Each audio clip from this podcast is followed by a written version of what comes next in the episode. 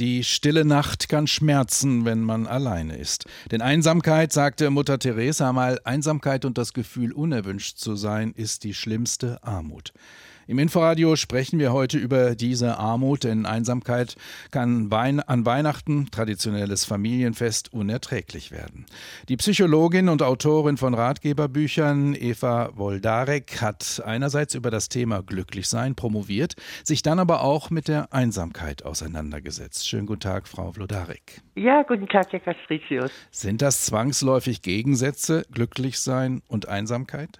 Ja, absolut glücklich sein und allein sein, das ist möglich, aber glücklich sein und Einsamkeit, das ist ein absoluter Gegensatz.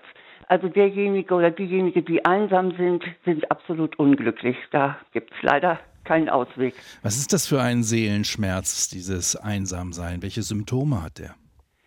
Also äh, man muss es zunächst mal wirklich vom Alleinsein trennen. Nicht? Wenn Sie alleine sind, dann kann man das von außen sehen und dann sind Sie, ja, dann sieht man, da ist jemand allein im Raum oder geht allein über die Straße. Aber wenn Sie einsam sind, dann ist das ein schmerzhaftes inneres Gefühl, was sehr subjektiv ist und was man nicht von außen sieht und was eben äh, auch äh, vorhanden sein kann, wenn man unter ganz vielen Menschen ist. Es ist ein Schmerz, von dem man äh, sogar äh, mit, Gehirn, mit Gehirnscan nachgewiesen hat, dass er äh, die gleichen Areale betrifft wie ein körperlicher Schmerz. Also ob ich äh, sie jetzt schlage oder ob sie einsam sind, ist in etwa das gleiche Gefühl, nur eben seelisch und nicht körperlich. Ist das äh, für Betroffene ein permanenter Schmerz, der jetzt zu Weihnachten nur besonders dominant wird? Äh, das ist unterschiedlich. Also es ist ja, es gibt ja, was man so temporären, äh, temporäre Einsamkeit nennt, die hat meistens einen Anlass. Et, etwa, etwa, dass man äh, umgezogen ist und in fremdem Milieu ist oder dass man eine Trennung hinter sich hat oder vielleicht auch, wenn man älter ist, dass alle sieben Menschen schon weggestorben sind. Äh, das ist etwas, was auch wieder vergehen kann. Entweder wenn sich die Umstände ändern oder wenn man selber etwas dagegen tut. Aber äh, dieses Grundgefühl von Einsamkeit, äh, das zieht sich durch und das kommt meistens aus der Kindheit. Wenn man da sehr unverstanden war oder sich nicht geliebt fühlte, dann ja, ist das so, als ob die Seele sich zurückzieht ins Schneckenhaus und nicht mehr wieder rauskommt. Also es ist und nicht nur die Oma oder der Opa, die wir uns vielleicht im ersten Moment vorstellen, die alleine in ihrer Wohnung sitzen, sondern es ist auch verbreitet bei vielleicht sogar Kindern und Jugendlichen und jungen Erwachsenen? Absolut. Also Einsamkeit äh, kennt kein Alter. Äh, es ist natürlich so, dass es einem bei, bei alten Menschen, jetzt bei richtig alten Menschen, vielleicht mehr auffällt, wenn die dann so alleine im, im Seniorenheim sitzen oder in ihrer Wohnung und niemand besucht sie.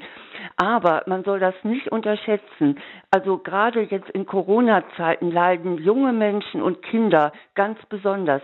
Übrigens laut Statistik, oder laut Studien sogar mehr als alte Leute.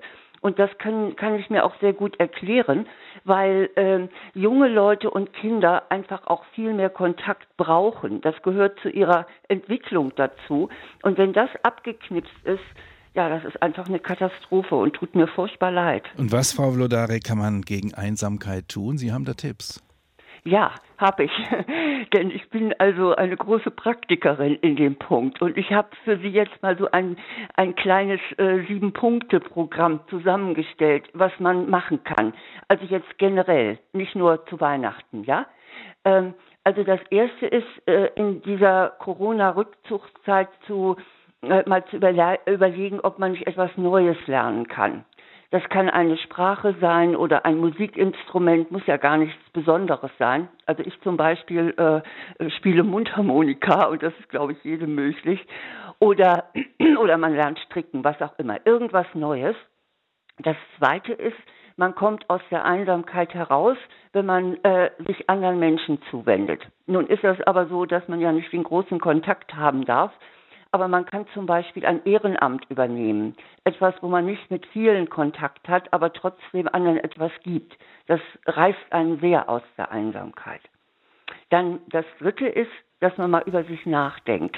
Da gibt einem diese, ja, diese Zeit der Isolation auch mal die Gelegenheit, so über sein Leben nachzudenken und was man eigentlich noch möchte.